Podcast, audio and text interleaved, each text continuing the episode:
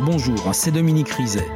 Dans ce podcast en trois parties, nous allons vous raconter, Rachid Embarki et moi, l'histoire d'un vaudeville macabre à Chambéry.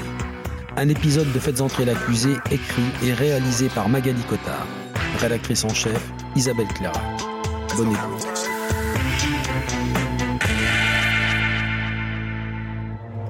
Un mur. La garde à vue des deux hommes touche à sa fin. Quand à la toute dernière minute, le téléphone sonne. C'est la section de recherche de Marseille et c'est urgent. Ils nous appellent en nous disant qu'ils ont découvert un corps le 30 avril au matin et que ce corps vient juste d'être identifié et qu'il s'agit du corps de, de Lionel Véronèse. Lionel Véronèse, mort, à Carry-le-Rouet, près de Marseille.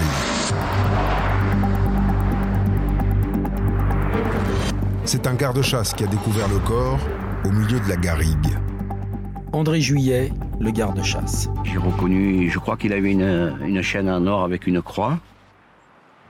Et comme il, il, me, il tournait le dos, j'ai vu le derrière du crâne. Docteur Pierre Massiani, médecin légiste et expert en balistique à l'IML de Marseille. Le corps était partiellement recouvert d'éléments brûlés, d'éléments de, bois, de planches de bois ou de, de volets brûlés. Et le corps était au sol, il était sur le côté, bras repliés en position de défense, qu'on appelle une position de défense, comme un boxeur, et les genoux légèrement fléchis, les cuisses légèrement fléchies. C'est dû à la rétraction des muscles, en particulier sous l'effet de la chaleur. La peau est brûlée, tous les traits du visage ne sont pratiquement pas identifiables. Il n'y avait pas d'oreille, par exemple, elle était brûlée, euh. Donc on ne peut rien identifier. Le corps a été transféré à l'Institut médico-légal de Marseille pour l'autopsie et un prélèvement ADN.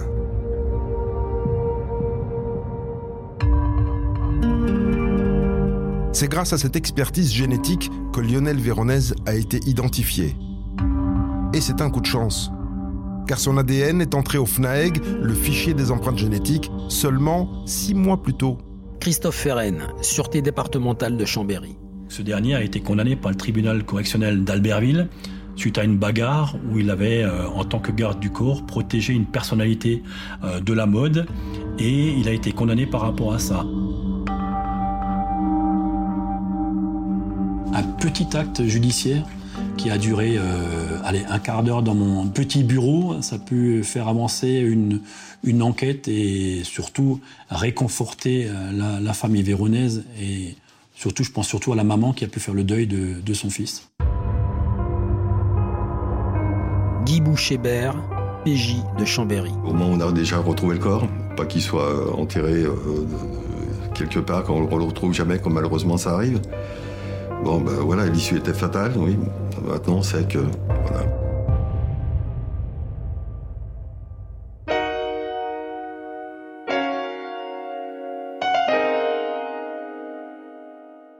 Dominique, le cadavre de Lionel Véronèse a donc été autopsié à l'IML de Marseille. Est-ce qu'il est mort avant ou après l'incendie?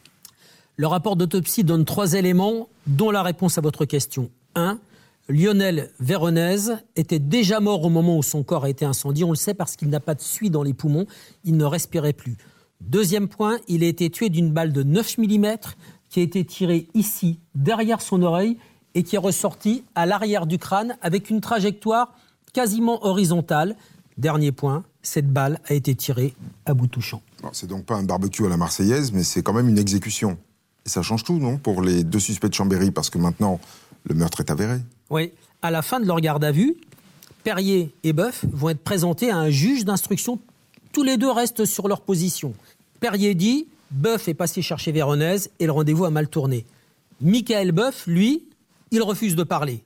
Résultat, il est mis en examen pour enlèvement, séquestration suivie de mort et il est placé en détention. Quant à Philippe Perrier, il est placé sous le statut de témoin assisté et le juge le laisse en liberté. Vivant ou mort, il a bien fallu que Lionel Véronèse fasse le chemin. 350 bornes entre Chambéry et Carry-le-Rouet.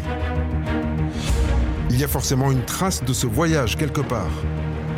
Laurent Massarin, police judiciaire de Chambéry. La chance pour nous, c'est qu'on a un timing qui est quand même assez serré, puisqu'on sait qu'il y a le rendez-vous euh, le 29 au soir, euh, aux alentours de 22h30. Et le corps est retrouvé très tôt le matin, euh, ça va être aux alentours de 6h30 ou 7h. Donc on a un timing qui est assez, qui est assez précis. Deux routes conduisent à Carry-le-Rouet. La nationale, qui passe par Sisteron et Aix-en-Provence, et l'autoroute, plus directe.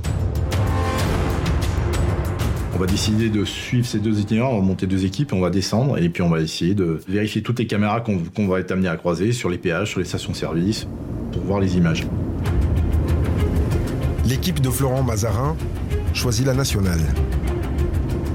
On pense que peut-être qu'ils sont passés par là parce qu'il n'y a pas de péage et donc moins de risque de contrôle. On va trouver des stations-service. On va quand même trouver pas mal d'endroits où il y a des caméras qu'on va visionner et on va rien trouver. Guy Bouchébert et l'un de ses collègues prennent l'autoroute, avec un arrêt à chacune des huit stations-service. Guy Bouchébert, police judiciaire de Chambéry. Très souvent, on nous dit que les images sont écrasées, ou alors la vidéo ne fonctionne pas, ou alors oui, il y a de la vidéo, mais on ne sait pas l'exploiter, il faut qu'on appelle les techniciens, le technicien passera dans deux jours. La nuit tombe, et toujours pas le moindre indice.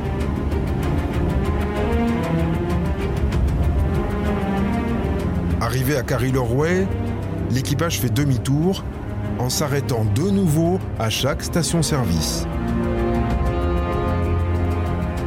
Et donc euh, sur la remontée, on arrive sur l'air de Mornas.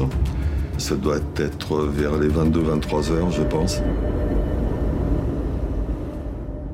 Donc on aborde le gérant, on lui, demande, on lui explique ce que, l'on veut. Donc il nous dit euh, la première piste c'est réservé aux poids lourds c'est pas la peine d'en parler. Et puis après, sur les autres pistes, donc on commence à les tester. Écraser, écraser, écraser. Il en reste plus que deux, la piste 11 et 12. Donc on commence le visionnage de, la piste 11.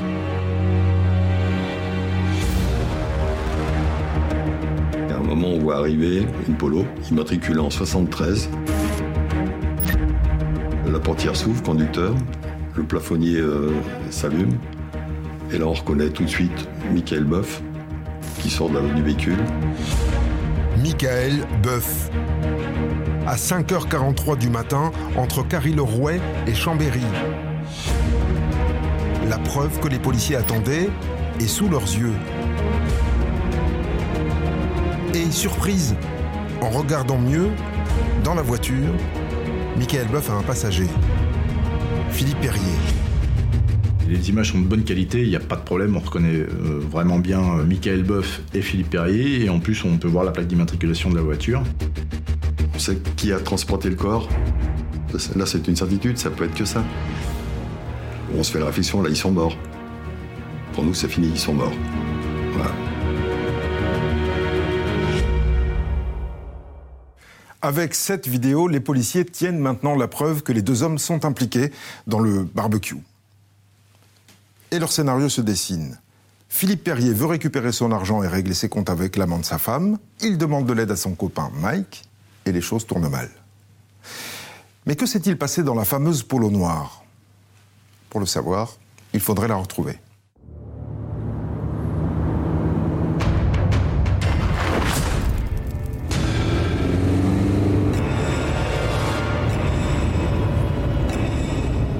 Laurent Massarin, PJ de Chambéry. Ce qu'on veut retrouver, euh, c'est des éléments de preuve dans la voiture.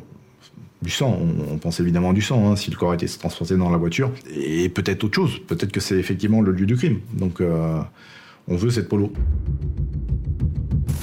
Cette polo, c'est celle de la compagne de Michael Boeuf. Les policiers filent la voir.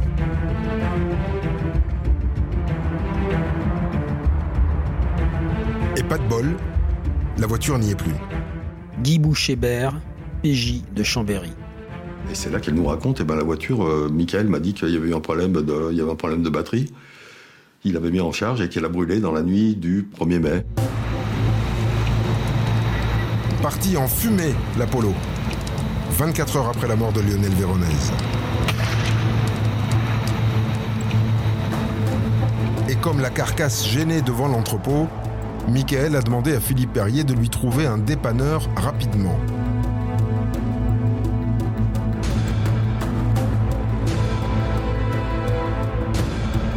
L'Apollo a été enlevé dès le lendemain matin.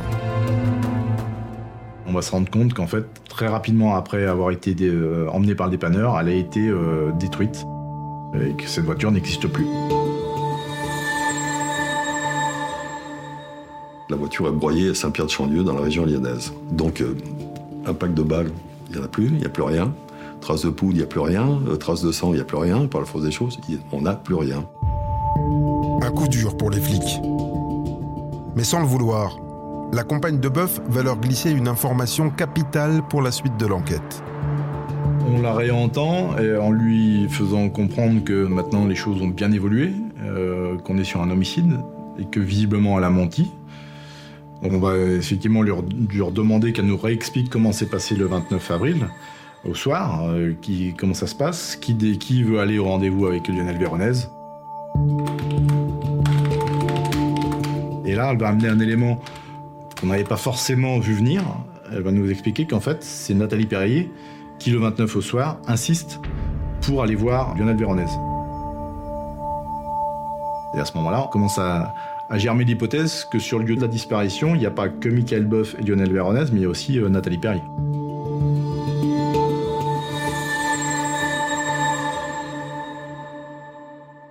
Nathalie Perrier impliquée dans le crime.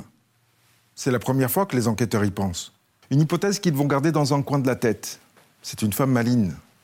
Il vaudrait mieux avoir quelques billes de plus avant de la réinterroger. Et surtout, les policiers ont une urgence. Le juge leur demande de coffrer Perrier. Philippe Perrier a quitté Chambéry. Les policiers le savent parce qu'ils l'ont évidemment placé sur écoute à la fin de sa garde à vue. Laurent Massarin, police judiciaire de Chambéry. Ils sont partis en vacances s'aérer la tête euh, au Festival de Cannes.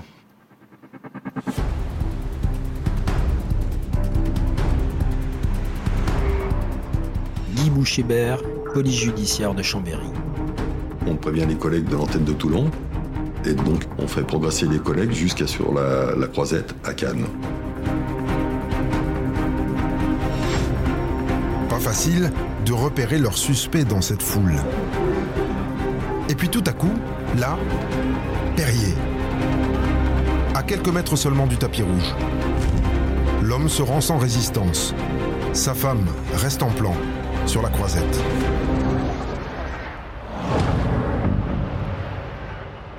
Retour, moins glamour, à Chambéry.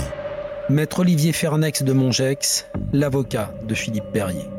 Le fameux samedi matin où nous sommes présentés auprès du juge d'instruction, euh, on montre à, à Monsieur Philippe Perrier euh, les photos de la station-service, de telle sorte que euh, Philippe Perrier ne fait aucune difficulté, admet à ce moment-là sa responsabilité dans le transport et indique au juge d'instruction ce qu'il savait de cette affaire.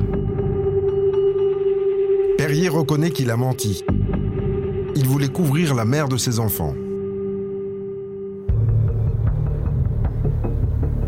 Car ce soir-là, Michael n'est pas parti seul au rendez-vous. Nathalie y est allée aussi.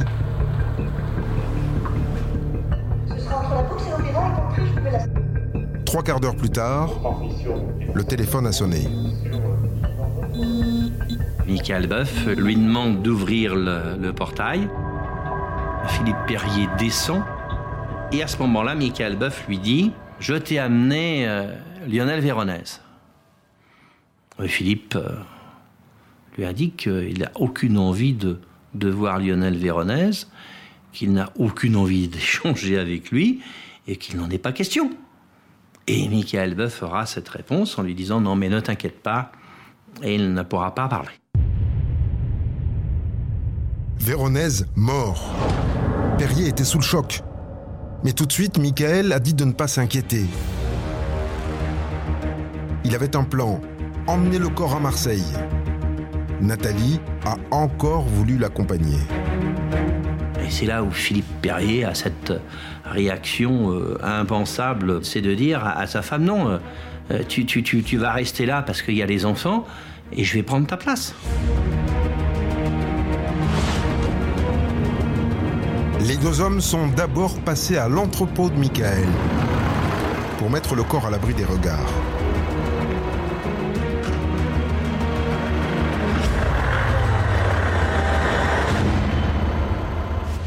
Perrier explique que Michael a tout fait. Il a posé un carton au sol pour faire tomber Véronèse dessus. Ensuite, il l'a hissé dans le coffre.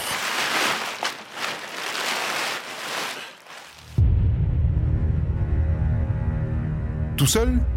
demande le juge. Tout seul. Il est, naturellement, sidéré, il va, il va suivre euh, Michael Boeuf dans ce, périple infernal qui consiste à, à transporter euh, un cadavre dans une voiture pendant plusieurs euh, centaines de kilomètres. Perrier s'est assis à l'avant, à la place du mort.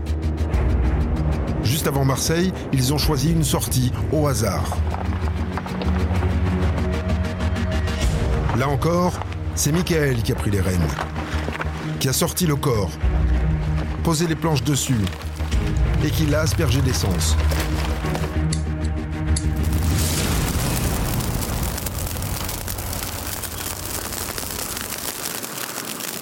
Perrier se souvient seulement du bruit et de la hauteur des flammes.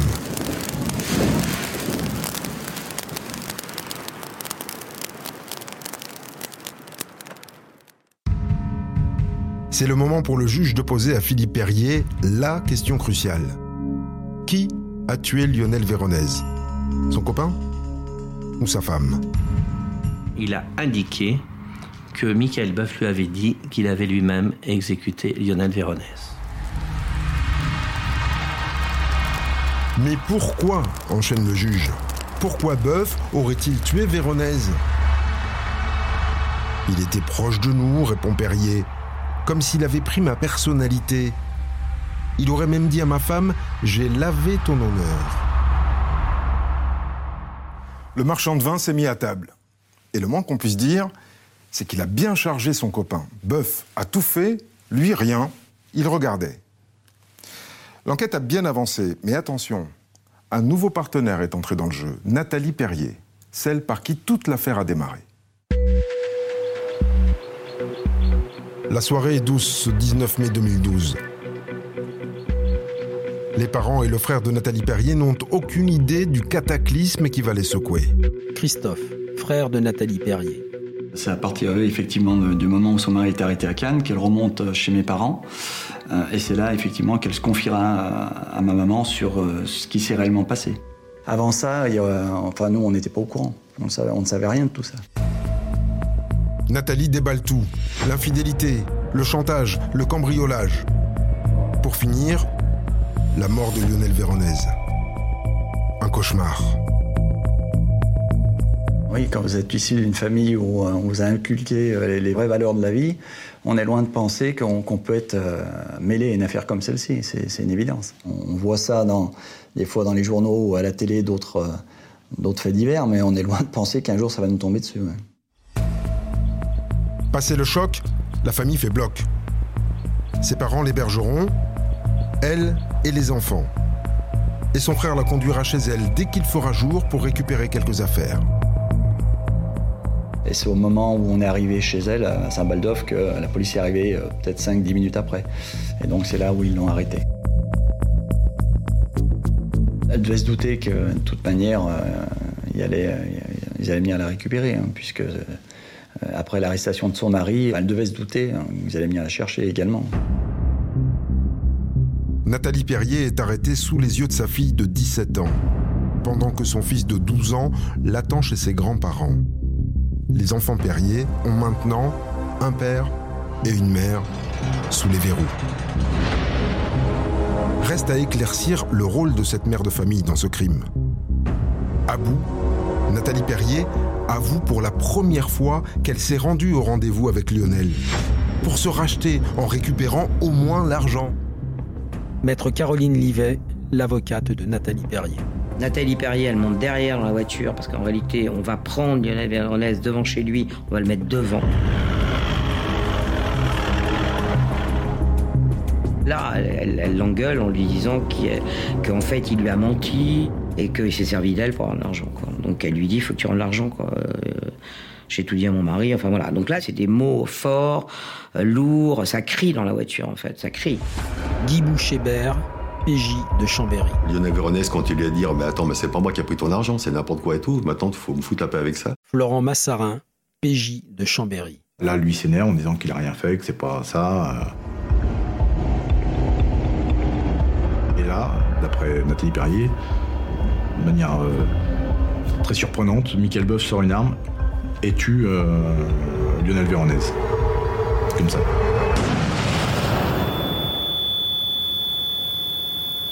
Nathalie Perrier décrit une détonation très forte qui l'a rendu sourd d'un instant. Et la chute de Lionel sur le tableau de bord. Ce crime, une histoire d'honneur, réglée entre hommes.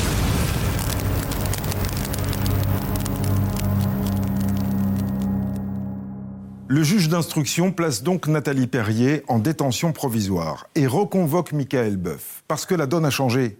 Les Perrier lui ont tout mis sur le dos. Le meurtre de Lionel Véronèse et la destruction du cadavre. Si l'électricien veut sauver sa peau, c'est maintenant qu'il doit parler. Alors Michael Boeuf sort de son silence pour raconter une histoire très différente de celle des Perrier. Ce crime, s'insurge Boeuf, ce n'est pas le mien c'est celui des Perriers. Maître Alain Jakubowicz, l'avocat de Michael Boeuf. La version de mon client, elle est très simple, c'est que lui n'a pas tiré, n'a aucune raison de tirer, Véronèse est son ami, il n'a aucune raison de le tuer. Lorsque ce rendez-vous est pris ce soir-là, c'est elle, Nathalie Perrier, qui dit alors on y va, on y va, et elle s'impose dans, ce, dans cette rencontre alors qu'il n'est pas du tout prévu qu'elle y soit. Maître Max Joly, avocat de Michael Boeuf. Perrier dit Moi, je ne viens pas. Mais il va remettre à Bœuf une arme. Et cette arme, elle est évidemment l'arme dont Perrier a indiqué qu'elle avait été volée, qui n'a jamais été volée. Sur la route, Nathalie a insisté pour récupérer l'arme. Il remet l'arme sans imaginer un instant qu'elle soit aussitôt qu'elle l'aura dans la main, si aisément létale. Lionel est monté dans la voiture. Nathalie s'est mise à hurler, à l'insulter. Et elle a tiré. C'est elle qui a tiré. Il le dit, hébété, je ne savais plus où j'étais, j'ai continué, j'ai roulé, je suis même allé jusqu'à mon propre entrepôt et j'avais pas les clés, je me suis rendu compte que j'avais pas les clés. J'ai réussi à téléphoner à Philippe Perrier, je suis allé chez Philippe Perrier et je lui ai dit, elle l'a tué. Maître Alain Jakubowicz, avocat de Michael Boeuf. Et c'est là que fomente l'idée, mais qui vient pas de Michael Boeuf, qui vient des Perriers, de dire on va aller à Marseille parce qu'à Marseille, il y a des règlements de compte et on va abandonner le corps, etc. Et là, on a le patron Perrier qui reprend la main et qui dit à sa femme, toi tu restes là. Toi, t'as fait suffisamment de conneries ce soir, je n'y étais pas, mais c'est à peu près ça. T'as fait assez de conneries ce soir, alors n'en rajoute pas. Hein. Donc tu restes là, et c'est moi qui y vais. C'est qui le patron? C'est qui le patron? Le patron? Michael Boeuf continue à le charger. Parce qu'il n'est pas resté les bras croisés, Philippe Perrier. Il était bien là pour porter Véronèse. Et à Marseille aussi. Perrier a même aspergé le corps d'essence avant que Michael n'approche son briquet.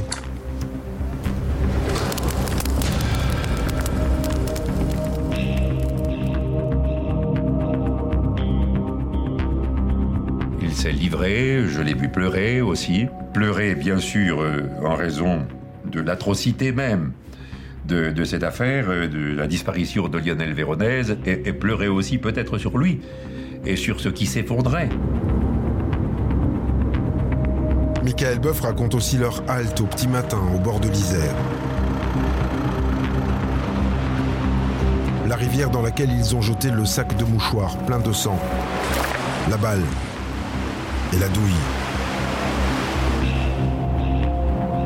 Leur nuit d'horreur s'est terminée chez les Perriers, où ils ont pris un café, tous les trois.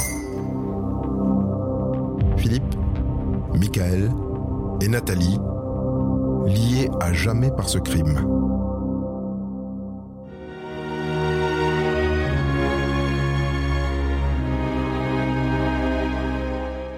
Dominique, que dit la balistique?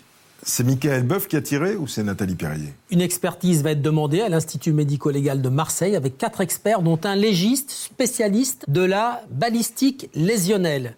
Si on tient compte de la trajectoire de la balle qui est entrée derrière l'oreille gauche, qu'elle est ressortie à, l'arrière du crâne, selon une trajectoire quasiment horizontale. À partir de là, la juge va poser quatre questions aux experts. Est-ce que le conducteur a pu tirer de la main droite en tenant son volant de la main gauche? Réponse des experts, c'est peu probable. Est-ce qu'il a pu tirer de la main gauche? Réponse des experts, c'est impossible. Ensuite, passager arrière, c'est Nathalie Perrier qui est assise à l'arrière. Est-ce qu'elle a pu tirer de la main droite? Impossible, disent les experts, parce que le pare-brise aurait explosé et on sait qu'il est intact. Est-ce qu'elle a pu tirer de la main gauche? Là, les experts répondent c'est l'hypothèse la plus vraisemblable. Et on sait que Nathalie Perrier est gauchère. Mhm. Alors c'est plié. Eh bien non, parce qu'il y aura une autre expertise menée par le labo de Lyon qui va dire les quatre cas de figure sont possibles. Tout dépend de la position de la tête de la victime dans la voiture. Le mystère reste entier. Retour à la case départ. Vous venez d'écouter le deuxième épisode de Faites entrer l'accusé, consacré à un vaudeville macabre à Chambéry. Retrouvez la suite de l'affaire dans l'épisode 3.